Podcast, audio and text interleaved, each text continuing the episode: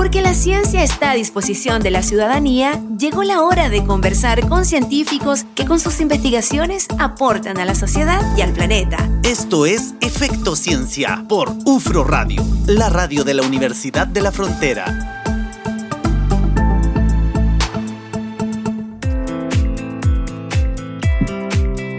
20 con casi 10 minutos y seguimos haciendo Efecto Ciencia acá en la radio de la Universidad de la Frontera.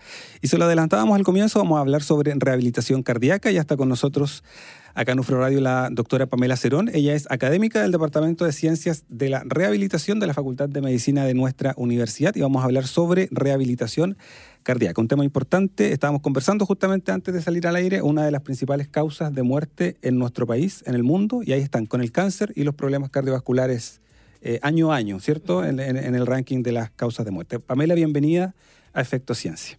Muchas gracias por la invitación. Aquí estamos para compartir lo que me pregunten. Perfecto, porque tenemos muchas preguntas muchas esta dudas, Muchas dudas. Pamela, primero a modo de contexto general, ¿no? ¿Qué entendemos por rehabilitación cardiovascular y respiratoria? ¿Quién está, ¿A quién está dirigida?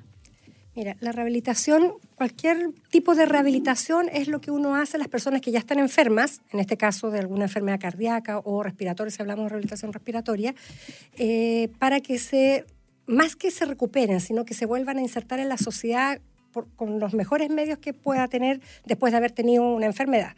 Por ejemplo, en rehabilitación cardíaca, una persona que ha tenido un infarto eh, queda con temor a hacer ejercicio, queda con la capacidad cardiorrespiratoria disminuida, es decir, se cansa haciendo ejercicio, a veces hay temor a hacer ejercicio, le cuesta reintegrarse laboralmente. Entonces lo que hace la rehabilitación es ayudar al paciente, a la persona que ha sufrido este evento cardíaco, a reincorporarse a su vida lo más normal que pueda. ¿Y ese evento, Pamela, tiene ciertas características? O sea, me imagino alguna cirugía cardíaca o, tiene algún nivel? ¿O, en general, ¿es, para todos los pacientes? Es para todos los pacientes que, tengan, que sean candidatos, que tengan alguna condición cardíaca. Por ejemplo, un infarto agudo al miocardio que haya sido tratado eh, eh, con medicamentos solamente o que haya sido operado que le hayan tenido que cambiar las arterias coronarias, que son las arterias que irrigan el corazón, que son las que las que, las que tienen la falla, digamos, y por lo que se produce el infarto. Infarto es muerte de tejido. Entonces, cuando hablamos de infarto al miocardio, decimos que se murieron algunas células del corazón. Entonces, el corazón queda con menos células. Por lo tanto, eh, bombea sangre de otra manera y la cirugía lo que hace es cambiar un poco las arterias por arterias nuevas del mismo paciente de otro lado para que se recupere el flujo sanguíneo. Pero todo eso influyó en, el paciente, o sea, produce efectos. Y si además lo operan del corazón, que es una cirugía grande, eh, hay una serie de otros eh, efectos en los pacientes y nosotros tenemos que ayudarlos a que se reincorpore a su trabajo, a su vida familiar, a su vida social. Pamela, ¿y hoy día tiene mucha demanda este, este, este tipo de rehabilitación? Sí, si, pensamos que, eh, bueno, cuando hablamos en las causas de muerte, claro, el paciente fallece por estas enfermedades, pero hoy en día, como han habido tantos avances médicos, los pacientes no se están muriendo, lo cual está muy bien. El avance médico hace que los pacientes no mueran, pero al no morir eh, necesitan esta rehabilitación, por lo tanto... Hay un mayor porcentaje de la población que pasa como a este, este segmento. Claro, si tú me dices hace 40 años atrás los pacientes les daban un infarto y la probabilidad de morir era muy alta. Hoy en día el paciente le da un infarto y tiene probabilidades de sobrevivir al revés, muy altas ahora, de sobrevivir. Entonces, sí, la demanda es, es mucha y de hecho no, no están todos los servicios en nuestro país disponibles. O sea, hay mucha gente que necesita rehabilitación y no alcanzamos a dársela. Ah, Era justo mi pregunta, ¿no? ¿Quién se hace cargo de, este, de, esta etapa, este proceso y cuánto dura también? Mira, en general, bueno, ¿quién se hace cargo? Deberá hacerse cargo los servicios de salud públicos y privados, de acuerdo al sistema, ¿no es cierto?, que tengan todos los pacientes, pero no todos los hospitales en Chile tienen programas de rehabilitación cardíaca, ni hospitales públicos, ni clínicas u hospitales privados. Em, se calcula que más o menos un 10% de las personas que necesitan rehabilitación realmente la tienen. Entonces aquí hay una brecha súper importante. Aquí en la región hay pocos programas, hay muy pocos programas. Tenemos nosotros nuestro programa de rehabilitación cardíaca que hacemos en el centro de atención eh, que tenemos aquí en la Universidad de la Frontera y hace poquito la clínica alemana también abrió. Pero desde el punto de vista de pacientes públicos somos nosotros los que los absorbemos porque nos derivan desde el hospital. hay una brecha igual ahí. Hay una brecha importante. Sí. Pamela, ¿y en qué consiste concretamente un programa de rehabilitación cardíaca? ¿Qué, qué ¿A qué se someten los pacientes luego que de estos eventos de enfermedad o, o ataque cardiovascular?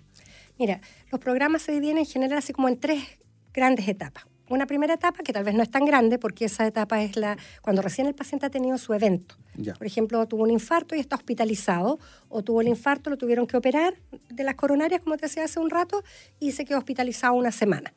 Esa es la primera etapa, la semana hospitalaria, que nosotros le llamamos fase 1 de rehabilitación cardíaca. Ahí hacemos ejercicios respiratorios, movilización precoz, levan- se levanta el paciente lo más rápido posible de la cama. Uno podría pensar, hoy si me operaron del corazón, No quedo con un montón, no me puedo levantar, quedo temor, además. con temor. Eh, nosotros al primer día el paciente está sentado, idealmente incluso podría levantarse, el segundo, tercer día podría estar caminando. Y la idea es que el paciente se vaya de alta caminando por lo menos dos, tres cuadras o metros similares a las cuadras que podemos hacer dentro del hospital. Luego viene la fase que le llamamos 2, que es una vez que lo dan de alta del hospital y ya va un de manera ambulatoria a un centro de salud. Eso es variable la duración, pero más o menos duran 12 semanas, tres meses.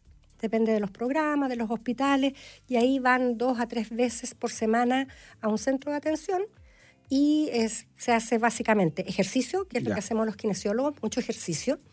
Eh, un ejercicio que se hace después de una evaluación exhaustiva y un ejercicio que, por un lado, produzca efectos beneficiosos a la salud, pero que no sea riesgoso, porque es un paciente Bajo que... impacto. Claro. que- Ya. Mm, No tan de no, bajo no tan impacto. de bajo impacto. Ya. Lo que pasa es que uno no sabe lo que puede hacer, pero para eso nosotros los evaluamos. Nosotros hacemos una evaluación de la capacidad cardiorrespiratoria del paciente y de su capacidad física y de acuerdo a eso eh, prescribimos el ejercicio. No es que Claro, porque uno Muy- puede creer que en realidad tiene capacidad más baja y a lo mejor el paciente puede... puede hacer más y si tú le haces actividad. ejercicio de intensidad muy baja no le estás produciendo ningún efecto. Y Pamela. eso, y eso igual involucra, perdón. eh, No, te iba a preguntar si después de estas fases ustedes tienen un seguimiento de cuánta gente quizás vuelva a tener accidentes cardiovasculares. Sí, o sea, bueno, los estudiosos hacemos en ciencias. Los que hacen ciencia, una, una de las cosas que, que se hacen es esto, se, se mide, digamos, qué tanto recidivan o qué tanto puede volver a tener un evento cardíaco, que es fatal o no fatal. Y sí, bueno, está demostrado que la rehabilitación cardíaca disminuye los reinfartos, disminuye la mortalidad, disminuye las hospitalizaciones, disminuye la probabilidad o, o la severidad de una insuficiencia cardíaca, que es otra condición que también vemos en rehabilitación, que una de, de las causas son los infartos, por ejemplo, que me he centrado en el infarto, pero son más otras, Son otros, son otras sí. condiciones también, que el infarto es lo más frecuente en realidad. Mm. Por eso uno habla más, más de eso. Pero sí, eh, en- hay estudios y está demostrado que, que se disminuyen las hospitalizaciones por causa cardíaca y por otras causas también. Es que el ejercicio es súper bueno. Es que es, preventivo y, y también, claro, en estos casos de, de programas ya que, que en el fondo probado, claro, tiene un efecto también positivo. Pamela, eh, y, y lo último, antes de pasar un poco a lo mejor a los proyectos y a lo que estamos haciendo en ciencia, estamos, digo, yo me incluyo, a lo que está haciendo el grupo Pamela, estos programas son personalizados para los pacientes, me imagino. No es, no es un programa estándar para todos. Lo que es estándar es las cosas que se hacen, pero la prescripción del ejercicio, que es uno de los componentes, eh, tiene que ser personalizada. Por eso se hace esta evaluación, una evaluación exhaustiva.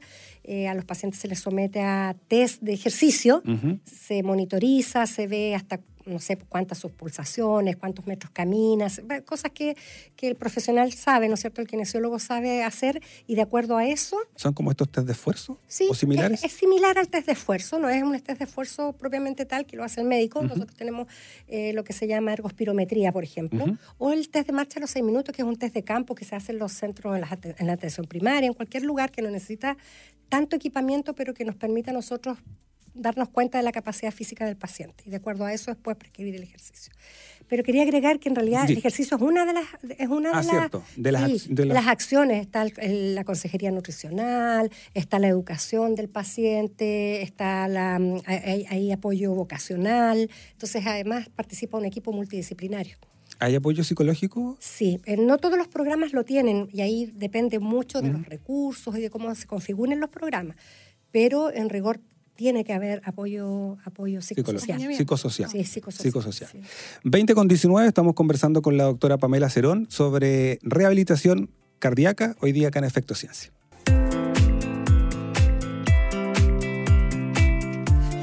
20 con 23, seguimos acompañándoles acá en UFRO Radio, haciendo efecto ciencia como cada lunes. Hoy conversando con la doctora Pamela Cerón, académica del Departamento de Ciencias de la Rehabilitación de la Facultad de Medicina de la Universidad de la Frontera, conversando acerca de la rehabilitación cardíaca y respiratoria. Eh, doctora Pamela, después de completar este programa de rehabilitación, eh, ¿cómo se monitorea y evalúa la evolución de los pacientes a largo plazo? ¿Qué métricas y qué indicadores también se utilizan para medir el éxito de estas intervenciones, de estos programas? Bueno, cuando uno hace rehabilitación, como les decía al inicio, lo que le interesa es que la persona se reinserte y viva bien, viva mm. feliz, viva, tenga una, buena calidad de vida. Es lo que nosotros llamamos, ¿no es cierto?, calidad de vida. Entonces, una de las métricas que nosotros medimos a largo plazo es la calidad de vida. ¿ya? Eh, como decía, una métrica en salud en general es la mortalidad, pero en rehabilitación la métrica tiene que ver con la calidad de vida y con el funcionamiento, que tanto la persona funciona en la sociedad, en su trabajo, y para eso hay cuestionarios y hay maneras de poder medirlo. Y eso uno lo puede ir haciendo apenas termina el programa, a mm. los seis meses, al año. En la investigación uno lo hace hasta por lo menos un año. En la práctica habitual no se hace mucho. Hay un registro internacional de rehabilitación cardíaca, o sea, que nos unimos mucha gente de distintos países. Mm. Eh, y tenemos un registro donde vamos viendo y los monitorizamos hasta el año. Por lo menos hasta el año, que es lo que es más práctico hacer. Ya. Además que la mayoría de los eventos, hasta las rehospitalizaciones o tener un segundo infarto, eh, sucede generalmente, si va a suceder, sucede como en este primer año. Entonces es, un año como el, el plazo que uno debiera seguirlos. Pamela, eh, dentro obviamente estábamos viendo los aspectos más clínicos y del programa en sí, pero esto también lleva investigación que ustedes están haciendo desde el Moving Reap. ¿Lo dije bien? Sí. Moving Reap, que es el laboratorio donde está trabajando la doctora Pamela Cerón. ¿En qué están hoy día o, cómo han ido avanzando para poder también eh, establecer a lo mejor algunos indicadores desde la investigación y que impacten un poco en estos programas? Mira, em, nosotros estamos terminando un proyecto eh, en realidad en rigor terminó, estamos preparando la publicación, ¿no es cierto?, de los resultados finales de un proyecto en que evaluamos un programa de rehabilitación cardíaca, porque los programas, como tienen distintas componentes, ya les dije, ejercicio, educación, consejería nutricional, apoyo psicosocial, tienen distintos componentes, entonces no todos siempre son iguales. Entonces lo que uno estudia son configuraciones de programas, eh, porque ya sabemos que la rehabilitación cardíaca como tal sirve pero la gente no accede. Entonces nosotros hicimos un programa de rehabilitación cardíaca que fuera más fácil de que las personas puedan acceder. ¿ya? Y le llamamos un programa híbrido porque tiene una, eh, una, una, parte del programa que es presencial, con menos sesiones que vayan al hospital o al centro de salud, y una parte que es a distancia, que es basado en el hogar, le llamamos nosotros, ya que en el fondo el paciente pueda seguir en casa haciendo las cosas y por lo tanto pacientes que viven lejos, pacientes que no pueden venir al centro con frecuencia, puedan acceder también a estos programas. Entonces nosotros lo que quisimos fue evaluar si este programa híbrido era igual de efectivo que el programa tradicional de ir los tres meses. Aquí los pacientes van un mes al centro y después quedan en su casa. Eh, y con los menos recursos posibles para que sea además costo efectivo. Eh, nosotros eh, lo comparamos y nos dimos cuenta que en realidad no era inferior. Había unos detalles, nos pilló la pandemia en medio del, estudio, pero pudimos demostrar que, este esta modalidad híbrida, en que podemos soltar al paciente mm. antes y que el paciente pueda hacer las cosas en casa con, con cierta asesoría que se le dio en la fase presencial, eh, puede ser igual, puede ser igual de efectivo que el otro. Ese es el que acabamos de terminar. Ya. Y ahora aumenta el alcance igual, puede más. Aumenta el alcance porque puede venir, por ejemplo, aquí nosotros hay muchas personas que, porque aquí em, Temuco, el Hospital Regional de Temuco, es un centro de referencia para cirugías y para varias mm. cosas en el área cardiovascular. Entonces vienen pacientes de Lautaro, de Loncoche y de más al sur de, más al sur de Valdivia, de otros lados. Entonces a veces esos pacientes, ¿cómo los trabajamos? Entonces de esta manera podemos llegar a ellos, lo que se llama telerehabilitación igual, en el fondo. Súper. Pamela, y bueno, ya nos quedan un par de minutos, siempre nos pasa, que pasa muy rápido el tiempo, pero también tiene hoy día un proyecto vigente, ¿cierto? Sí, que... sí nos vamos a enfocar ahora en pacientes, porque el, anterior era para pacientes con enfermedad coronaria, ya. pacientes que, que, que, pueden tener un infarto o ya tuvieron un infarto. Ahora nos vamos a, a enfocar en los pacientes con insuficiencia cardíaca que es una secuela de haber tenido el infarto y por otras razones los pacientes tienen un corazón que no trabaja como tiene que trabajar y mm. quedó ya secuelado. ¿ya? Entonces no bombea la sangre como tiene y el paciente se cansa más, eh, eh, el paciente queda afectado. ¿ya? Entonces nosotros vamos a trabajar con ellos eh, en un programa integral, vamos a probar un modelo integral, porque el problema con estos pacientes y los estudios que han hecho otros investigadores en otras partes del mundo han tenido muy poca adherencia. O sea, hacen el programa, pero los pacientes van un 10% de las sesiones, un 20% de las sesiones. Entonces nosotros vamos a hacer un programa que nos vamos a jugar por eh, apoyar al paciente para que adhiera y haga el ejercicio. Igual va a tener un componente híbrido, pero los vamos a ir soltando de a poco. Un fuerte apoyo psicosocial. Estamos trabajando con psicólogos, una colega de la misma universidad, con terapeutas ocupacionales. Va a ser un grupo multidisciplinario eh, para que podamos eh, encantar a este paciente y el paciente pueda realmente cumplir. Si cumple, si va al ejercicio si hace el ejercicio va a mejorar su capacidad va, y va a mejorar su calidad de vida y se va a hospitalizar menos. Eso ya está comprobado y lo que buscan es que justamente la adherencia sea mayor. Para, que, realmente se cumplan los efectos, porque al final porque al final uno dice, sí, el ejercicio sirve, pero si no hace ejercicio no te sirve. Aunque, estés en el programa, es como inscribirse al gimnasio y no ir. Eso me recordó algo. Entonces aquí lo que nosotros vamos a hacer es que el paciente haga sus cosas, después las haga en casa y va a tener una monitorización de cerca y nosotros queremos probar que eso hace que el paciente adhiere y que eso va a significar que el paciente va a andar mejor. Y ahí van a asegurar el éxito, de... el éxito del programa. Pamela, muchas gracias por habernos acompañado hoy día en Efecto Ciencia, un tema interesante, eh, relevante, porque además la Universidad de la Frontera ahí cumple un rol fundamental. Lo mencionabas, un programa de rehabilitación cardíaca que deriva pacientes desde el Hospital Hernán Enríquez Aravena hacia la Facultad de Medicina, cumpliendo ahí un rol social súper importante. Sí, estamos ahí en el subsuelo del edificio de Biociencias en Avenida Alemania, así es que... Aquí, claro, aquí cerquita. Aquí cerquita. Gracias por estar acá en Efecto Ciencia. Nosotros nos vamos a una pausa y ya volvemos para conversar sobre los océanos. Vamos a estar hablando sobre la importancia que tienen estos ecosistemas acá en nuestro planeta. 20 con 30 seguimos haciendo Efecto Ciencia acá en UFRO Radio. Porque la ciencia tiene efectos sobre nuestras vidas y nuestro entorno. Esto fue la conversación de la semana en Efecto Ciencia por UFRO Radio, la radio de la Universidad de la Frontera.